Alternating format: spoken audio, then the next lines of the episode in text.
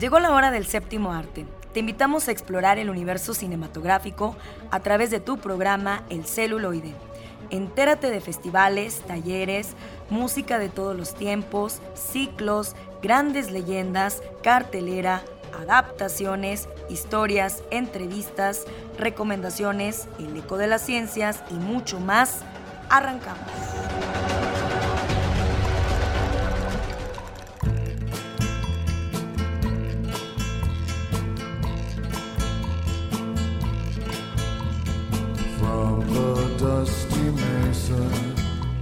Muy buenas tardes, es un placer estar aquí con ustedes a través de Radio Universidad por la Cultura y por el Arte, 1190 de AM. Ya estamos en su programa El celuloide, como se pudieron haber dado cuenta. Abrimos con esta musiquita y los invitamos a que permanezcan con nosotros durante esta hora con sus respectivos cortes institucionales. En nuestro primer bloque, pues ya, ya está listo Hugo Rentería para platicarnos acerca del ciclo o el nuevo ciclo de cine que ha estado manejando Cineteca Alameda y que concluye ya el primero de diciembre. También tendremos Cinema Cuarentena, su recomendación para que ustedes disfruten el cine en casa con sus palomitas, con la familia, claro, respetando la sana distancia, ¿verdad? Tenemos en los controles, como siempre, nos acompaña Eduardo Carrillo. Tenemos en época de oro Vamos a recordar a Arturo de Córdoba, gracias a nuestro colaborador Alejandro Jara. Y en el segundo bloque de nuestro programa no se pueden perder a Carlitos y a Oscar, que nos van a estar hablando de Creed 2. Y también por ahí tenemos este Bajo tu propio riesgo, también el demonio neón. Así que tenemos un programa con cosas muy interesantes. Por favor, quédense con nosotros. No sin antes recordarles que nos pueden seguir a través de el celuloide arroba 1190 AM. Vamos a estar anunciando cada semana. Pueden ustedes estar checando eh, de qué vamos a hablar cada programa. Pueden también, los invitamos a través de la página de la Universidad Radio y Televisión en la homepage ustedes pueden encontrar las diferentes frecuencias que maneja la Universidad Autónoma de San Luis Potosí y pueden darle clic en el 1190 a las 3 de la tarde y ahora, gracias que ya estamos eh, en los podcasts, también ustedes pueden seguirnos por si no tuvieron oportunidad de estar con nosotros en punto de las 3 de la tarde, pues podrán descargar o escuchar el podcast de este programa con su sinopsis respectiva acerca de las secciones y de lo que se habla en cada una de estas secciones. Es muy, muy eh, interesante, es magnífico poder llegar a ustedes a través de todas estas herramientas, de estas plataformas. Así que los vamos a mantener al tanto en nuestras redes, así como en la misma página de la Universidad Radio y Televisión para que ustedes entren radio y televisión.com.mx para que ustedes tengan la oportunidad de checar toda la barra programática, no nada más lo que nosotros ofrecemos como programa, sino toda la barra programática de las diferentes frecuencias. Así que, ¿qué les parece si comenzamos con nuestros invitados? Adelante.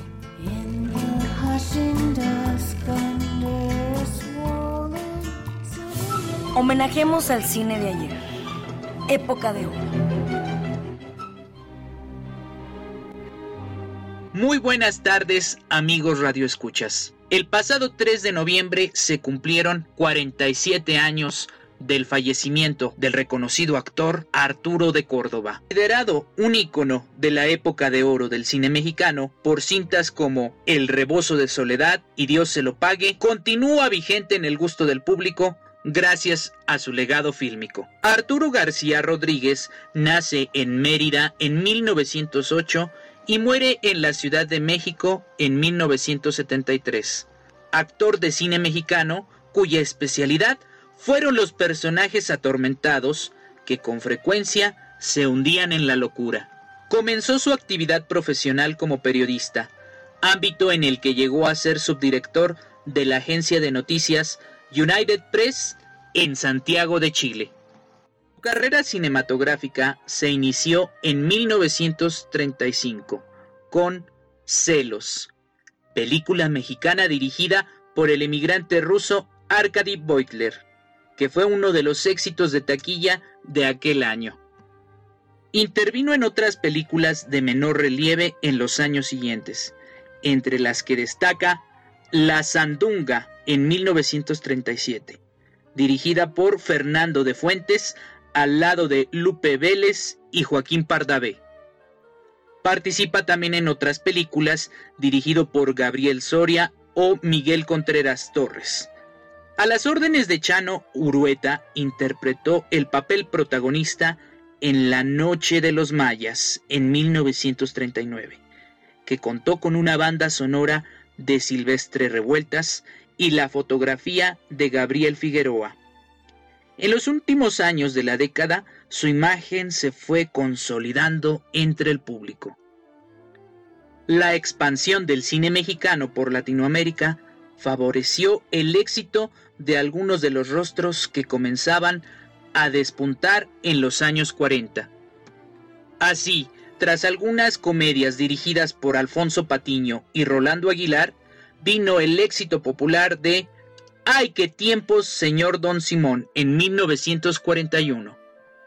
Aquel mismo año interpretó el papel de Edmundo Dantes en El Conde de Montecristo, una adaptación de la novela de Alejandro Dumas firmada por Roberto Gabaldón y tras ello fue llamado a Hollywood.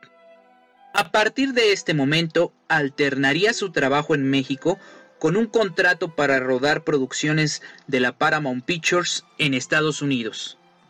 Compartió reparto con Gary Cooper e Ingrid Berman en Por quien doblan las campanas, versión cinematográfica de la novela de Ernest Hemingway, a cargo del realizador Sam Wood. Intervino también en La rubia de los cabellos de fuego de George Marshall en 1945. Tras interpretar al psicópata de Crepúsculo en 1944 dirigido por Julio Bracho, recuperó su imagen de galán en otras producciones de la Paramount, tales como El pirata y la dama, Mascarade y México y Donde nacen los héroes. En estos años era sin duda uno de los galanes cinematográficos hispanos más solicitados. En el segundo lustro de los 40 participó en comedias y melodramas de todo tipo, filmadas por Fernando de Fuentes, Gilberto Martínez Solares o Roberto Gabaldón, además de intervenir en varias películas argentinas como precisamente Dios se lo pague en 1947 o Yo no elegí mi vida en 1949. También destaca una producción venezolana, La balandra Isabel llegó esta tarde. Los años 50 estuvieron dominados por el interesante papel que interpretó en la película En la palma de la mano del año 1950 dirigido por Roberto Gabaldón, por el que recibió un premio Ariel a la mejor interpretación masculina. También por los melodramas de Julio Bracho y especialmente por el papel de Francisco Galván de Montemayor en la película de Luis Buñuel, Él, en 1952. En esa película asumió muchos de los conflictos temáticos que dominaron la obra del director español. Recibió otro Ariel por su trabajo en Las Tres Perfectas Casadas en 1952, dirigido de nuevo por don Roberto Gabaldón. Y compartió relación en pantalla en diversas ocasiones con Libertad Lamarque, Marga López, Silvia Pinal y María Félix, con quienes interpretó todo tipo de matrimonios en los que siempre pasaba de todo y que resultaban de interés popular. Fue un actor recurrente en las películas del director Tullio de Micheli. Por su participación en la película Feliz año, amor mío, en 1955, recibe otro Ariel. En España trabajó en Los Peces Rojos en los años de 1955, dirigido por José Antonio Nieves Conde, en un interesante papel al lado de la actriz Emma Penella. A partir de finales de los 50, unos años muy prolíficos en actuaciones, se empieza a confirmar el declive de su trayectoria artística. ¿Está bien así? Perfecto.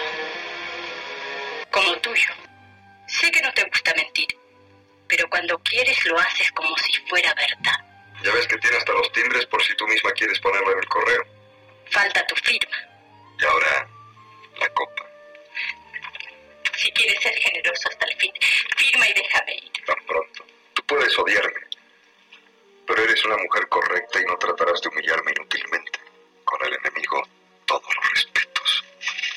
¿Qué es lo que pretendes? Decirte adiós sin prisa y beber contigo la copa de la paz.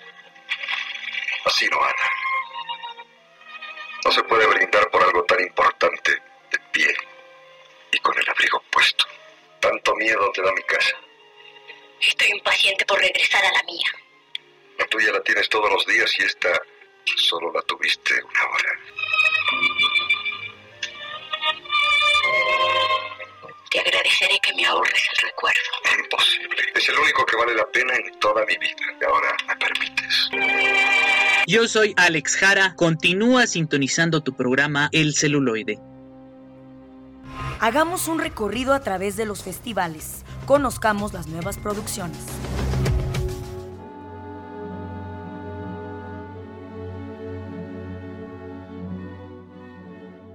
Directo de la Cineteca Alameda nos visita Hugo Rentería para mantenernos al tanto e invitarnos al nuevo ciclo que arrancó hace unos cuantos días y que debemos de aprovechar. ¿eh? La verdad es que la Cineteca siempre tiene muy buena selección y los festivales, los tours, por ejemplo, como el que acaba de pasar de cine francés, siempre está a la vanguardia trayéndonos lo mejor de los realizadores, no nada más locales, nacionales, sino de todo el mundo. Así que bienvenido Hugo, platícanos qué podemos ver en estos días en la Cineteca Alameda.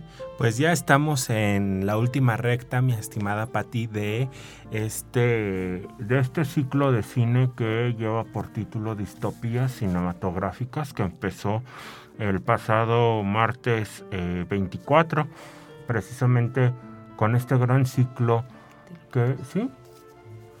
Entonces, ¿podemos otra vez?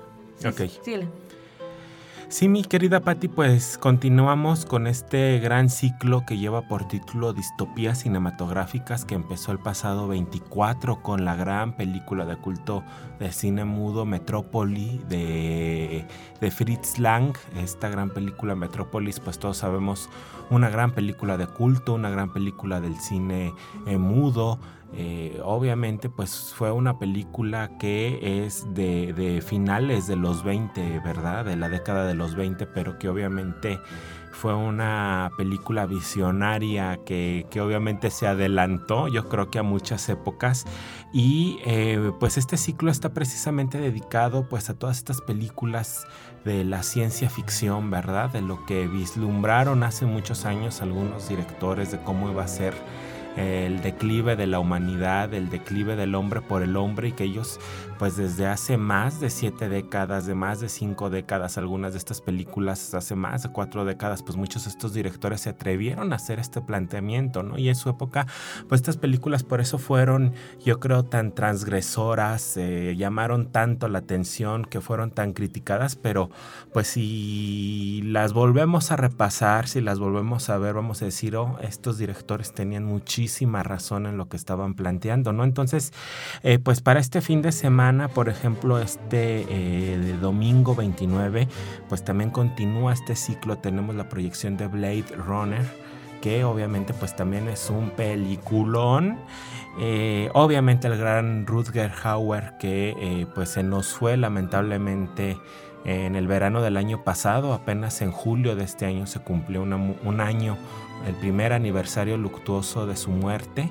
Y pues a casi un año, un año y medio de su muerte pues nosotros eh, pues queremos eh, recordarlo eh, rendirle este homenaje póstumo, ¿no? Porque él es el, el replicante, ¿verdad? Es el que, eh, pues todos recordamos esta escena bajo la lluvia, ¿verdad? En donde él pues también está haciendo su gran participación y obviamente pues un gran actor también, ¿no? Rutger Hauer, que, que fue pues uno de los grandes también del, del, cine, del cine del siglo XX.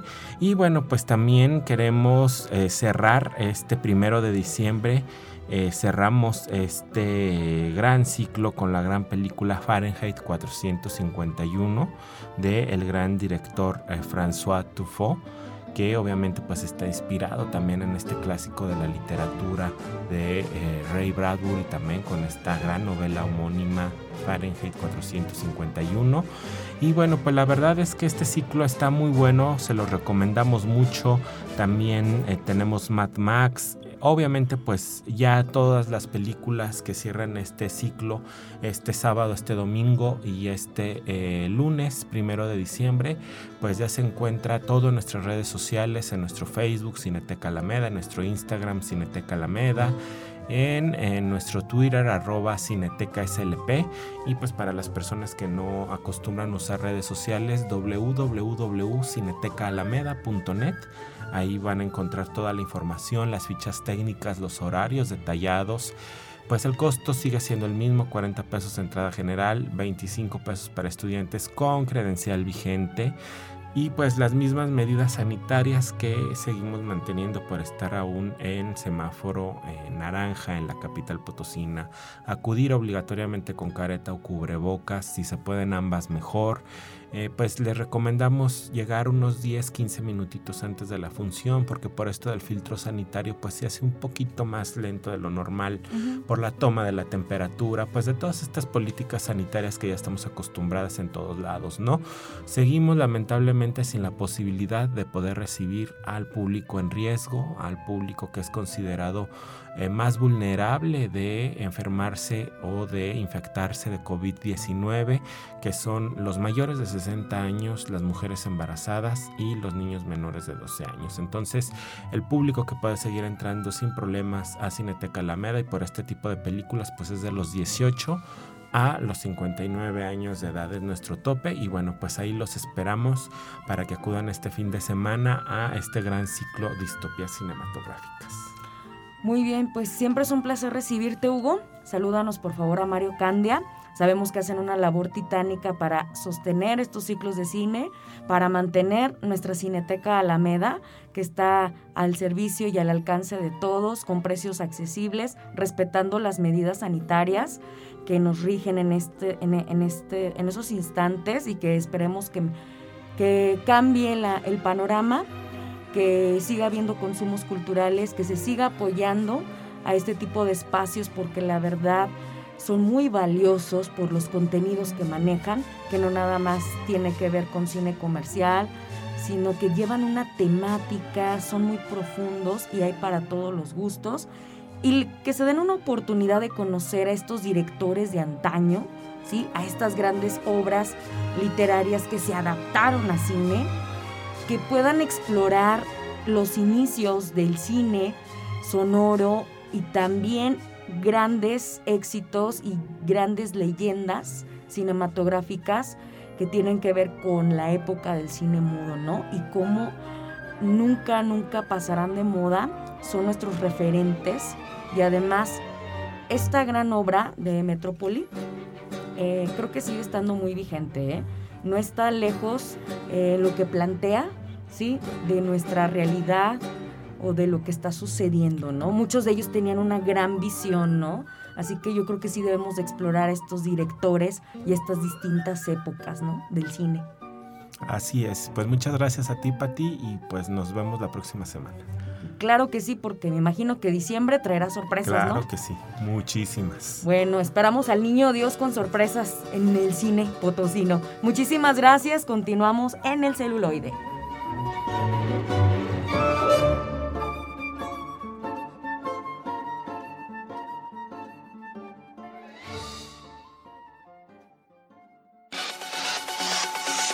Y llegó el momento de las recomendaciones. qué hacer en este fin de semana.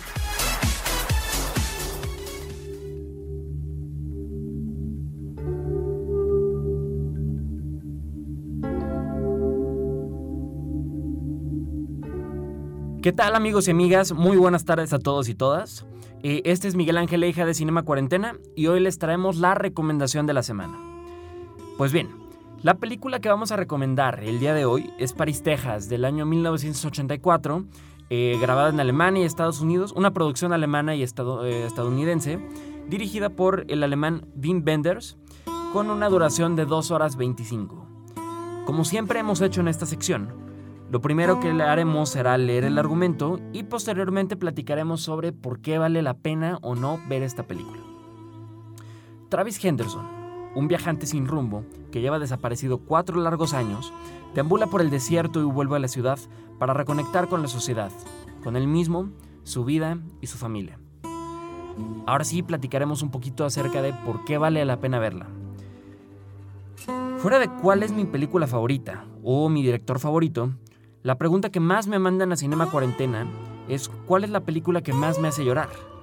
No sé si será por sangrones que quieren verme sufrir o porque el cine es precisamente eso, una herramienta que nos permite experimentar sensaciones humanas tal y como si fueran nuestras, aunque no lo sean.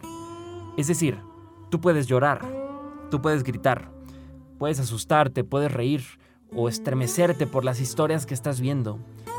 Pero al fin y al cabo, Después de las dos horas apagas la televisión o la computadora y vuelves a tu vida normal, como si nada. Y es en esa maravillosa capacidad que el cine nos brinda para conectar con historias ajenas, tal y como si fueran nuestras, que se inscribe París, Texas. La primera cinta que viene a mi cabeza cuando me preguntan por la película que más me hace llorar. Como ya comentamos anteriormente, uno de los propósitos del arte es hacerte sentir, es hacer sentir al espectador emociones, ya sea alegría, enojo, tristeza, miedo, frustración, sorpresa o cualquier otra. Pues bien, en esta película, el alemán Wim Wenders nos conduce por un viaje de un poco más de dos horas, en donde sentirás eso y muchísimo más, pero sobre todo, con una satisfacción, con una sensación de satisfacción final, como en pocos otros filmes. No por nada ganó la Palma de Oro en su estreno.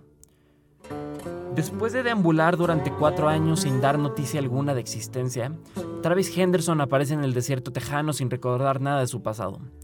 Para suerte suya, su hermano lo puede encontrar, y poco a poco vamos descubriendo el pasado del protagonista, a la vez que éste vuelve a su memoria. Así, inicia un precioso camino por, eh, por volver a ganarse a su pequeño hijo que fue creado por su hermano, y al poco tiempo emprende un inquietante y emocional viaje para reencontrarse con la madre del niño, a la vez que la pantalla nos va mostrando los secretos por los cuales la familia estaba separada, y en donde iremos descubriendo todas las ramas de una hermosa y triste historia que ya es todo un acontecimiento en el séptimo arte. Asimismo, la película se inscribe dentro de un contexto histórico bastante peculiar. Wim Wenders rodó esta película en Estados Unidos, que de hecho está en inglés, en una época en donde el cine norteamericano no se encontraba en su mejor etapa.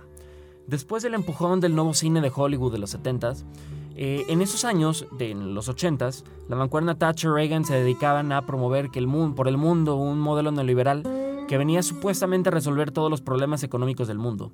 Pero, mientras para afuera se intentaba dar una imagen de que este país era el más fuerte e importante del mundo, hacia adentro era... Eh, hacia adentro, una gran parte de la población sufría las consecuencias de la desigualdad económica que vivían y así, el cine se encargó de echar luz sobre esta supuesta perfección y mostrar las carencias de la sociedad. Paris, Texas es así una crítica feroz al sueño americano y a sus efectos en la población. Si bien nos encontramos ante una película con excelentes actuaciones, una banda sonora certera y sobre todo un impresionante apartado fotográfico, esta obra se queda en nuestra memoria por la conjunción de todas estas distintas escenas que tocan temas tan sensibles como el escape por miedo al sufrimiento, como la secuencia final del teléfono, y el acto final, una de las escenas más importantes y bellas de la historia del cine, donde los ojos se nos llenarán de lágrimas inevitablemente. En resumen, nos encontramos ante una obra monumental. Eh, y pues bueno amigos, esta fue la recomendación de la semana. Si les puedo dar un pequeño consejo, empieza un poquito aburrida, un poquito lenta la película, pero por ahí de la media hora se vuelve súper interesante y cada minuto aún más. Esto fue todo, les agradezco muchísimo por el espacio. Este fue Miguel Ángel Hija de Cinema Cuarentena. No olviden seguirnos en redes sociales como Cinema Cuarentena y Trazos Urbanos 2.0 en Facebook y Instagram. Nos vemos la siguiente semana, espero que estén muy bien. Muchas gracias.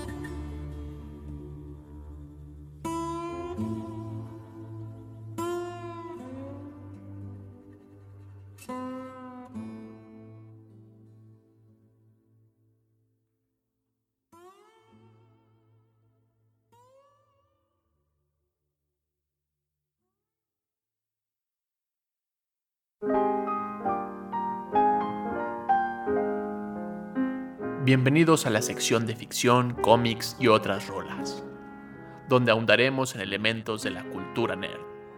Adelante con esta sección.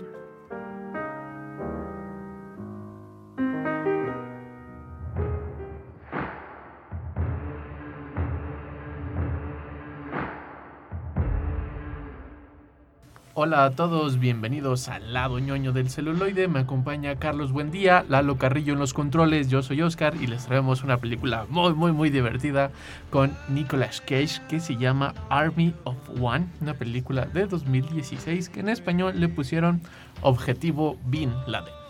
Tiene como un nombre bien de película de serie B, como de esos que están como en los supermercados a descuento. Llévese 3 por 10 Sí, las, las de Botadero. Ajá. Como película de Botadero. Pero es una película muy entretenida, muy divertida, que narra la historia de Gary Faulkner, un norteamericano de hueso colorado que, que se dio a la tarea de ir a perseguir en aquel entonces a Osama Bin Laden, el terrorista, el enemigo público número uno, el terrorista más buscado por las agencias gubernamentales en Estados Unidos. Y se armaría solo con un- una pistola, un sable de samurái y toda su locura para ir a capturar a Osama Bin Laden en Medio Oriente. Así es, Gar- Gary Faulkner es interpretado por Nicolas Cage, que creo que es como una de sus mejores actuaciones en años. Y, y seguimos la historia de esta persona que, que existió en la vida real. Todo, todo- la mayoría de las cosas que vemos en pantalla ocurrieron. Sí, es una biopic. Es una biopic real de una persona real que fue a Pakistán a buscar a Osama Bin Laden. Y, y es un personaje muy carismático, extraño, este, como, como entre la línea entre la ternura y, y la Y locura. la locura. Sí, es un personaje muy intenso que tiene opiniones este, muy volátiles sobre lo que es ser americano y consumir las únicas cosas que están hechas por Estados Unidos. Y él, un personaje que parece ser odiado por todos, para él no le importa porque él es muy alegre, muy feliz, muy con mucha actividad. Y en la película hacen hincapié en que se encuentra con un viejo amor de la secundaria, de la preparatoria, que es la única persona que le entiende y la única persona que lo puede hacer como caer en cordura mientras él sigue eh, luchando contra este, el- su incontinencia. No, no es incontinencia.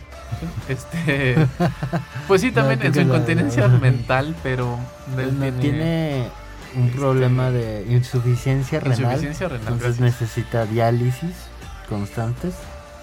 Y entonces, en una de sus terapias, en una de esas sesiones, tiene un. recibe un mensaje de Dios que le dice que debe de ir a capturar a Osama Bin Laden, que es su deber como patriota, como norteamericano y como persona. Y entonces, como es la única mm, este, oportunidad que tuvo de hablar con Dios, él decide aceptar esta misión. Mientras sus amigos solo algunos le echan ánimos, otros se burlan de él, él hace todo lo posible para poder viajar al, al otro continente para ir a atrapar a Osama Bin Laden. Le miente a sus doctores, le miente a los amigos, le miente, le miente a su amor Y, pero él sigue en este viaje lo lleva a un lugar que él no conocía, un lugar que él no entendía. Y es muy padre como las reflexiones que tiene sobre el lugar porque se encuentra con la gente, con las costumbres y todo lo que pareciera ser como el enemigo se vuelve parte de su vida y parte en su propia intensidad y forma de ser. Se, se halla muy bien con la parte del Medio Oriente, que también son personas que son como muy volátiles, que hablan mucho, como muy intensas en su forma de ser. Y él se halla muy bien, además de que todo el viaje estuvo cargado y sobreexplotado de drogas y tiene una sobredosis de hashish que durante todo este viaje está causando este, muchas emociones y hasta que llegan sus locuras a una de las agencias internacionales y dicen que hay que frenar a esta persona que está aparentemente cazando y, buscando a Osama Bin Laden para matarlo. Sí, como, hablas, es, un personaje como muy, muy extraño porque no trata de, no trata de caerte bien. O sea, bueno, sí lo, sí lo intenta, pero él como desde su perspectiva no se da cuenta de las acciones que, que cae y, y golpea justamente con esto como creo que es como, como una crítica a la vida normal, ¿no? O sea, porque todos son como, todos sus amigos son como de, ¿por qué no te vienes a ver una película con nosotros? Y él como de, no, es que tengo esta misión, ¿no? Esta necesidad o necedad de, sobresalir, de, buscar nuevas emociones, nuevas aventuras, lo lleva a, tener esto. Que, es muy raro, ¿no? Porque en la...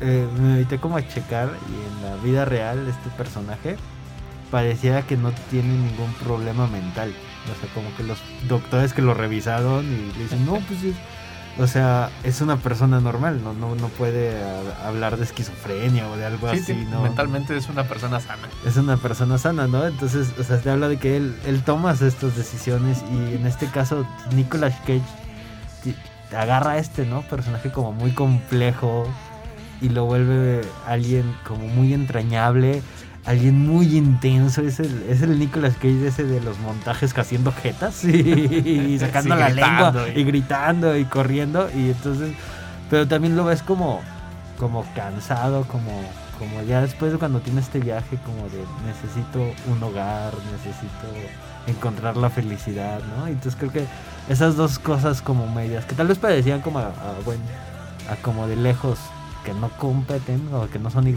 no, no, pueden estar de la mano, este, ahí lo encuentras, ¿no? En este personaje de Nicolas Cage.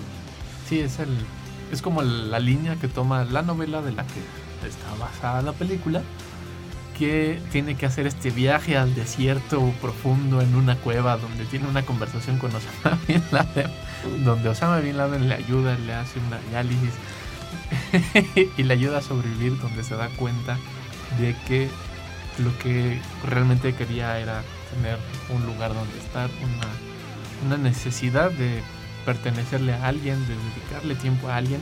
Y al menos en la película y en la novela lo ven reflejado en esta eh, amiga suya que conocía de, la escuela, de la cual se enamora y es la que le dice al final, y, no diciéndoles, sino por sus propias acciones, que se quede, que se quede con ellos, que se quede con su hija, que su hija está en silla de ruedas y le construye una rampa.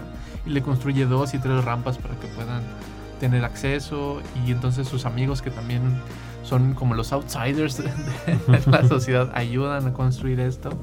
Y las cosas que parecieran demasiado alocadas para los demás, ellos se, se conectan muy bien, se entienden muy bien. Y en, en la película ella le dice a Faulkner que es, él, es la única persona con la cual su hija habla y se lleva, aunque en toda la película nunca le dirige la palabra, nunca habla a la niña. Entonces eso todavía redimensiona esta locura del personaje y nunca deja de ser el mismo. Pero lo que estaba persiguiendo, al menos por la postura de la película, no es realmente matar al terrorista, sino encontrar lo que él podría llamar como familia, ¿no? O su hogar. Sí, sí, es, la, búsqueda de una persona puede encajar en algún lado, ¿no? Y, viniendo del, director que, la hace este Larry Charles, es como media extraña, porque Larry Charles este, es el director de, de Borat, Bruno, El Dictador, todas estas películas como este, ¿cómo, cómo decirlo? Políticamente incorrectas, exageradas, como la, la comedia, ¿no? A su, a su tope. Y en cambio esta película que, que se presta, ¿no? Para este humor negro. Sí, pero así es. Ajá, sí, no, no lo tiene tanto y, y en cambio es como esta historia más tierna, más de amigos echándose la mano, ¿no? Los, los compiches, como dices, que tienes ahí, que lo ven en el bar y con, el, con los que juega a aventarse de este, cuchillos. El doctor que le da mil dólares porque él le dice que encontró a una chica con la que se quiere casar. Y sí, realmente sí la encontró, pero le- el dinero lo usa no para comprar un anillo, sino para poder viajar con boletas de avión. Sí, ¿no? E incluso lo- lo- los este, trabajadores del hotel, ¿no? De Pakistán, que se vuelven como su super amigo y les hablan bonito y uno muere. Ay, pobre. Él sí. sí, esa, el, lo que él esperaba buscar era un lugar eh, inhóspito, cruel y devastador. Pero se encuentra con que con todas las personas con las que interactúa aman América tanto como él ama América. Entonces se siente como en un segundo hogar, pese a que no entiende muchas cosas. Y cuando eh, logra entrar como al, al barrio más peligroso, más, más tradicional de Pakistán, es cuando se vuelve a enfrentar a su propia realidad, a su propia misión. Y las instituciones hacen todo lo posible para regresarlo a Estados Unidos porque es una persona altamente peligrosa. Sí, y, y es justamente como ese limbo de la película, ¿no? O sea, el de, el de errado, pero no es lo suficiente errado como para tenerlo en la cárcel o algo así. O, sea, Sí, o para ser peligroso, ¿no? Le- le- sale este, el de The Office ahí. ¿Cómo se llama? Ah, Ah, creo que el que lo hace de Dwight. Dwight. Ah, Y, y cuando el jefe de la CIA le pregunta, es que ¿por qué no se ha arrestado a esta persona? Es como de, no ha cometido ningún crimen, o sea, solo es raro, no, no, no, no lo podemos sí.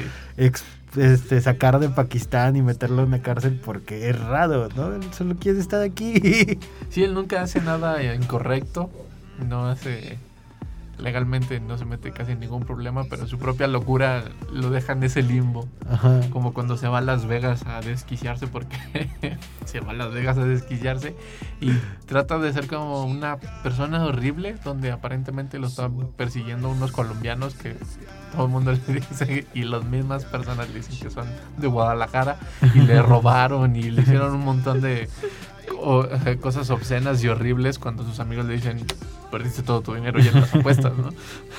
Sí, o sea, es- es- esta idea de la ilegalidad realmente solo está en su cabeza, ¿no? De, de encontrar a Bin Laden y tener este grandioso duelo de samuráis con Bin Laden.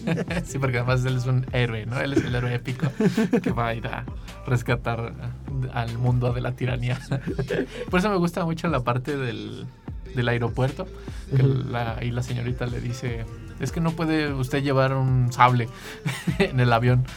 No puede llevar una espada. No, pero es que mire, tengo esta misión y me habló Dios y todo. Y hasta que Dios le vuelve a hablar, porque pese a que le había dicho que ya no le iba a volver a hablar, habla otra vez con Dios y le dice, este, notifica tu como equipaje tu sable y ya le dice, ok. y con eso se resuelven todos los problemas que tiene. Y cuando le preguntan para quién trabaja, él dice, pues Dios me dijo que debería de hacerlo, ¿no? Si ya la vieron, si no la han visto, este, la pueden checar en Netflix. One Man Army. Army of One, perdón. Army of One. Una película muy divertida, una película que se van a pasar un buen rato y que no tiene ningún tinte político, lo cual hace una película bastante interesante de ver, muy, muy llevadera y que tiene una historia bastante bonita de fondo. Ahorita continuamos con más aquí en el celuloide a través del 1190 de AM.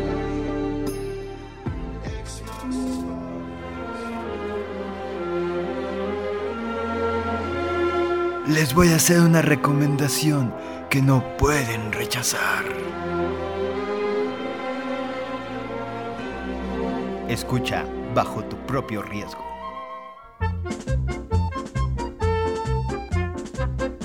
Hola amigos y amigas del celuloide, estamos de regreso aquí en el 1190 de AM. Oscar ¿Qué onda? y yo, Carlos, para traerles más recomendaciones de cine. Y en este caso toca una película de Ber- Ber- Bernardo Bertolucci, Bernardo Bertolucci. que es la de El Conformista. El conformista. Y si ustedes no se dieron cuenta, hice un ademán muy, muy, muy italiano. Me salió a la perfección. Esta película es de 1970 y nos cuenta la historia de una persona que en la Italia fascista de Mussolini, es este Marcelo Clerici, está ah, escalando en la burocracia fascista eh, al punto en que se llega a convertir como en un miembro muy importante o, o como altamente recomendado dentro de, la- de esta estructura y entonces por ende le encargan una misión aprovechando que está que va próximo su viaje de luna de miel y él se va a ir a París y entonces la, el gobierno fascista le dice ya que andas por allá muchas felicidades ve y mata a tu ex profesor de la universidad porque está conspirando contra nosotros entonces Marcelo tiene que realizar este viaje de autodescubrimiento, un poco. Más que de autodescubrimiento, yo lo pondría como un, viaje de autodestrucción.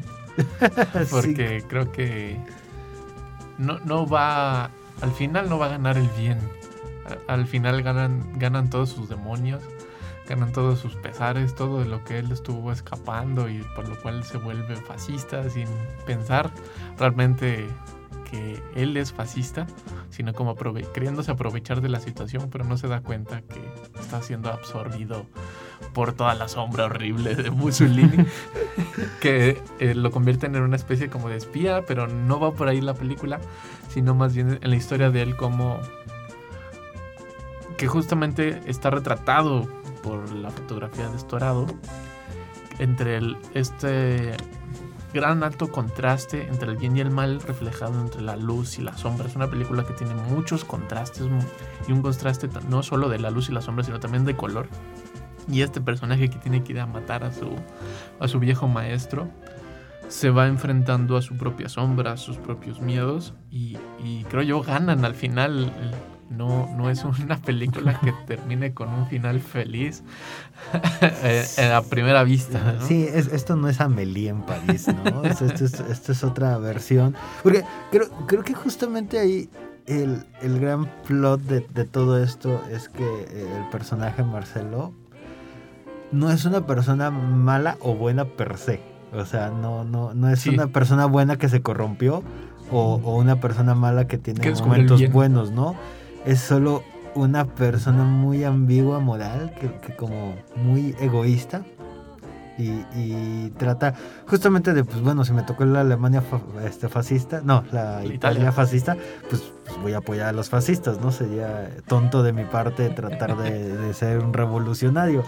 Y justamente eh, eh, este como, como ley de vida que tiene de tratar de dejar que las cosas fluyan y nunca interponerse en las cosas, es lo que termina llevándolo a esta situación y, y él se vuelve como, como un poco cínico, desilusionado de la vida y, y- y de cómo justamente las demás personas tienen este conflicto de los demonios, de está bien lo que hago, es, es lo correcto. Sí, él solo trata como de sobrevivir a, a su situación y a lo que le va planteando el, el día siguiente. Y el día siguiente. Sí, y, y- y se vuelve, creo que uno de los protagonistas más, este, con los que menos podrías coincidir, porque llega un momento en que lo ves en pantalla y es como de, pero ¿por qué eres así, Marcelo? ¿Por qué? Y entonces, justamente creo que ese, ese conflicto moral es lo que lleva a la película. El, el por qué una persona podría simplemente hacerse de la vista este, gorda y, seguir su paso frente a las demás como desgracias que está ocurriendo.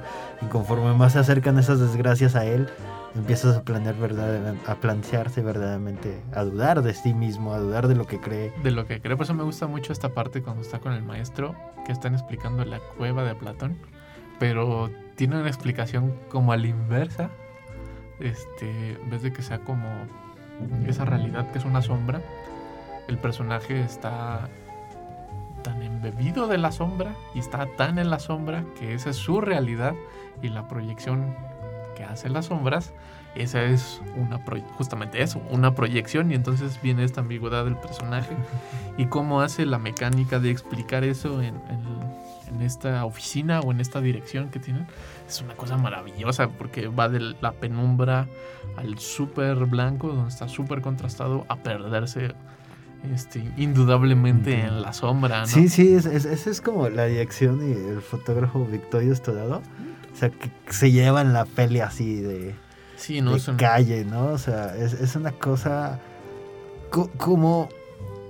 Creo que ahí como justificas el por qué existe el cine. O sea, cuando las cosas son tan bellas en pantalla, creo que lo, lo puedes ver sin subtítulos o sin, sin sonido y aún así entenderías mucho de lo que está Sí, la ocurriendo. propia narrativa visual de la película te hace reflexionar mucho, te lleva a lugares mu- muy complicados de poder narrarlos con palabra o de explicarlos este, con, con una voz o con diálogo, pero los diálogos te llevan a, a exaltar esas propuestas escénicas que tiene el- esta película porque todo, todo está contemplado entre la luz y la sombra y el color y va yendo y regresando, yendo y viniendo. Casi al final cuando se encuentra esta chica eh, que vende flores, que vende unas flores azules muy, muy intensas, él parece encontrar esa salida que nunca estuvo buscando, pero parece ser el lugar correcto.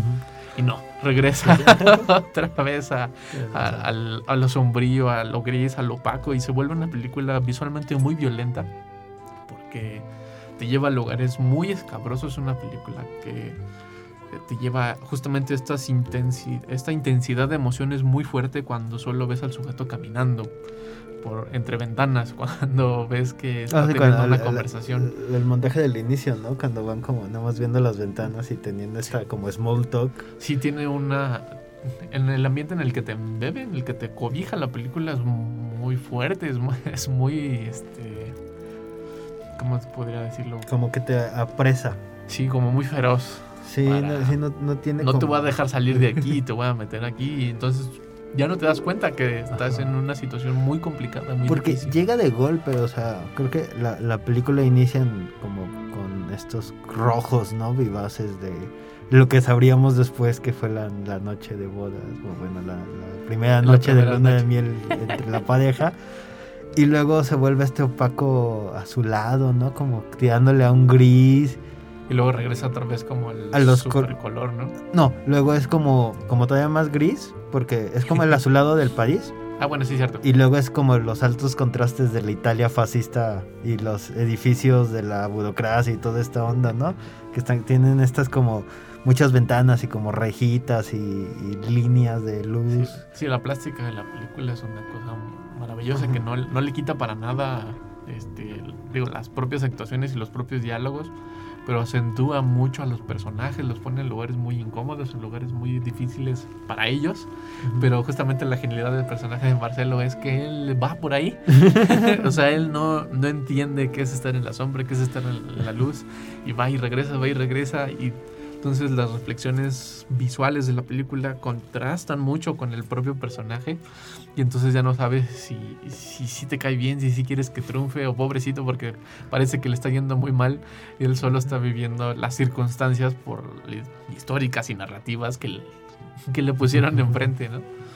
Sí, porque luego, eh, eh, o sea, la película se avienta esta como historia lineal, pero mientras tanto va ocurriendo eso, tenemos unos flashbacks sobre el pasado de Marcelo y el de los traumas desde la infancia que Marcelo tenía, los traumas que su esposa tiene.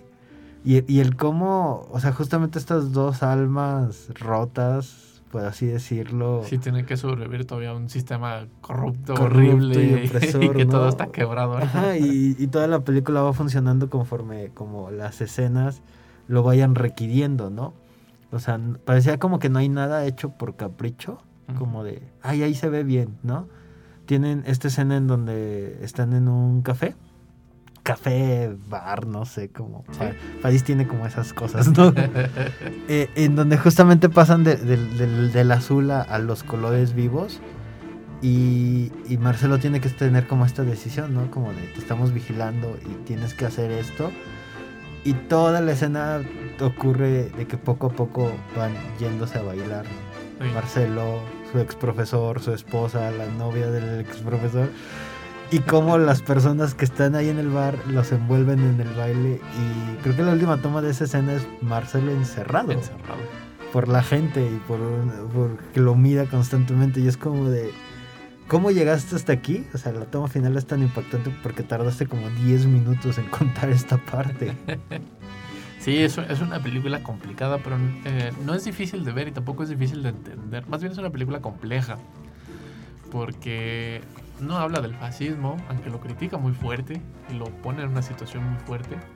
Pero realmente la historia es de Marcelo, la lucha de Marcelo contra, pues ni consigo, contra sí mismo, donde se niega a sí mismo, donde él está como desdibujado de sí mismo y no entiende la separación que hace el, pues la fotografía y la cámara, ¿no? De lo bueno, lo malo, la No. institu- institu- institucionalización, los buenos amigos, la camaradería y todo lo que pudiera ser bien o mal. Y él tampoco está en una situación de como tonalidad gris, porque no está dibujado el personaje, no se entiende, no sabe quién es, hasta que se ve atrapado y trata solo de buscar una solución, sea como buena o mala, dependiendo. Sí, de sobrevivir. Marcelo trata de, de sobrevivir a estas circunstancias y todo es la ambigüedad moral de cuál va a ser mi siguiente paso, ¿no? ¿no? Es una película potente, bueno, me gustó mucho. Así es, es una gran película, se las recomendamos mucho, la pueden ver en la plataforma de Prime Video. Eh, creo que al menos hasta ahorita está ahí en línea. Este todavía no la quitan. Todavía no la quitan. Escríbanos si les gustó, qué películas más quieren que este, reseñemos, que han visto ustedes. Cuéntenos, estamos en Facebook, estamos en YouTube como El Celuloide. Pueden mandarnos un mensajito o llamar a cabina aquí en el 1190 de AM. 826 1347 826 1348 y nos dejen sus comentarios, observaciones y recomendaciones. Nos escuchamos la próxima aquí en el celuloide. Adiós.